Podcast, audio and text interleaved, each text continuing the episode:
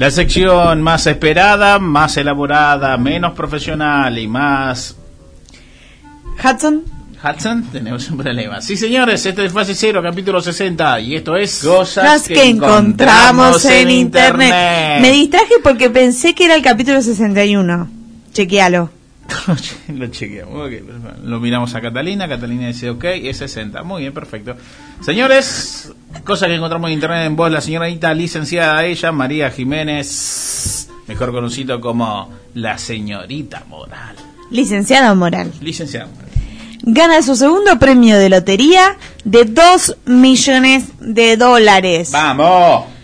Todos lloramos. Un hombre de Maryland está celebrando su suerte. Maryland. Porque, Maryland. Maryland. ¿Por qué? Porque no solo ganó en el juego de la raspadita 2 millones de dólares, que ya con eso ya un montón. es una victoria, sino que es la segunda vez que gana el desgraciado. Tranca. Una vez ganó 100 dólares, volvió a participar y ganó 2 millones de dólares. Lo que comentaba es que se detuvo en la estación North Salisbury X. Se complicó. En esa estación que todos conocemos y dijo, eh, bueno, de pasada a mi trabajo, por favor, un, un juego de la raspadita, que no le deben decir raspadita allá. No. Pero es así.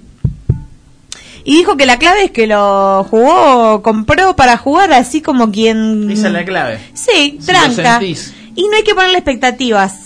Ah, me parece que, bueno, perfecto. Viene por ahí la cosa. Y justo cuando ganó el premio, le avisaron que ganaba el premio de 2 millones, vino la pandemia, la cuarentena, y él se asustó porque dijo, no, no es que se asustó, sino que no tenía, Pero pero, el mismo que dijo, no hay que tomarlo con tanto... ya había ganado, o sea, ya tenía Ah, un, un ticket que lo avalaba por 2 millones de dólares. Ahí sí ya te dejas de hacerte el fresco. Y lo que pasó fue que como hubo cuarentena, no tenía cómo hacer el trámite administrativo para efectivamente cobrar el dinero y guardó el, el billete en la casa, la raspadita en la casa, la raspadita ganadora. Entonces él tuvo miedo durante toda la cuarentena de que se le prendiera fuego a la casa, se le inundara, alguien entrara a robar y se robara su comprobante de que había ganado dos millones de dólares. Yo, o sea, estaría histérica hasta el día en que lo vaya a cobrar.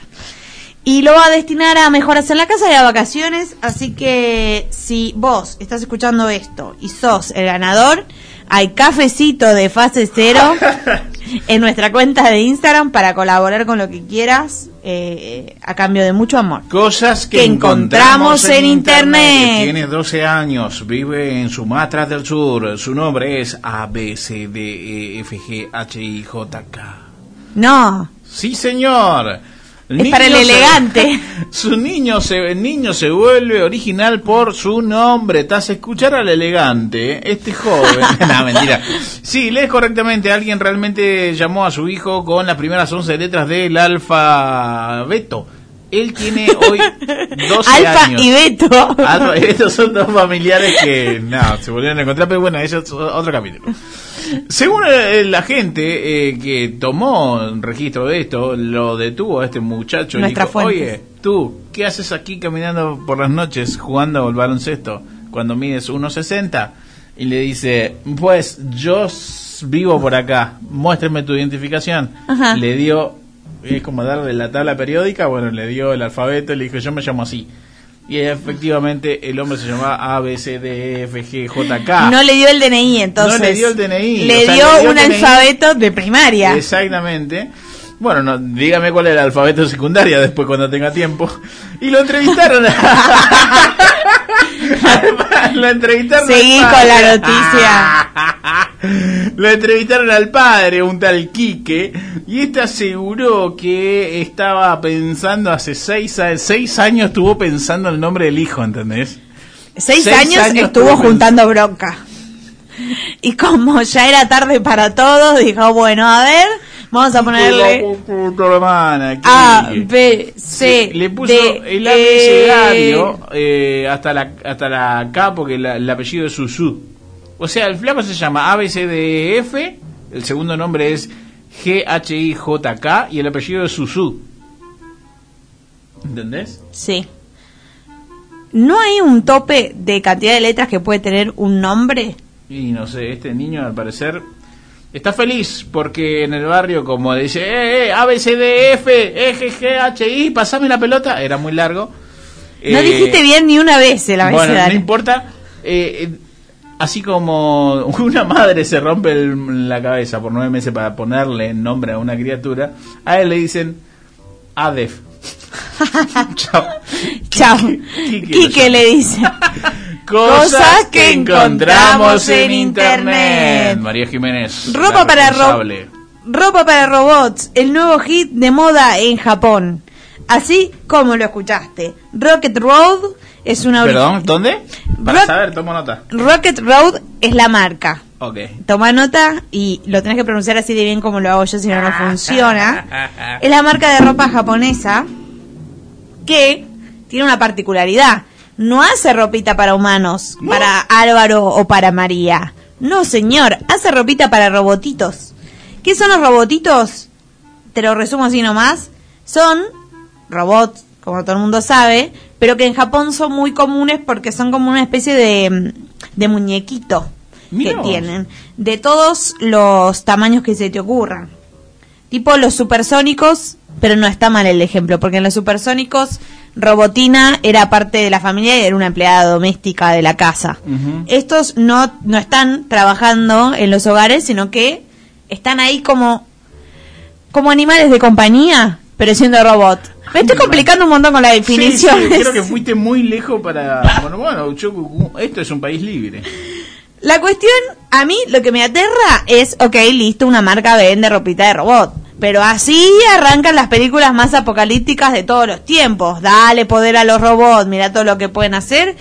Y un día sos el último, ¿cómo se llama el libro de Stephen ya King? Somos, ya somos... eh, El, bueno, en esa en el que hay solo un hombre. Nada y dijo, todo nada dijo. Sí, el, el, el, ah, bueno. oyente, ya sale. ya sale que, su pedido. que después se hizo película Siga, siga, siga. en la que eh, hay un actor, el último hombre se llama, no lo sé. siga, siga. Pero vos que me estás escuchando sabes a lo que me refiero. Entonces, no le compremos tanta ro- ropita a los robots, porque se puede complicar. O sea, usted piensa que todo arranca con la ropa. No, me estoy confundiendo porque Uf, lo- el libro de, está volviendo. el libro de Stephen King Sí. es La guerra de los mundos. Ajá. Que no tiene nada que ver con esto que estoy diciendo. Pero es un buen libro, si lo quieren adquirir. Después hay otra película Ya llega, vecino, ¿eh? en la que un hombre se levanta Sí. y los robots han em, invadido toda la Tierra. Bueno, así me pasa, yo me enrosco en mis pensamientos y al final no dejo nada limpio. Pero la cuestión es que en Japón se le compra ropita a los robots y eso es la noticia que traje hoy que encontré en internet. Todo lo que están escuchando esto quieren saber qué película es. Ya la información de que quién vende ropa para quién no importa ya. Ahora quieren saber de qué película estabas hablando. Bueno chicos, no tengo acá una fuente. Fan de Coca-Cola junta 11.308 latas diferentes para conseguir el récord Guinness. ¿Cómo estamos con los Ah, récords? Quique, por favor, posee el récord mundial de Guinness porque colecciona latas de refresco de la misma marca. Mamita.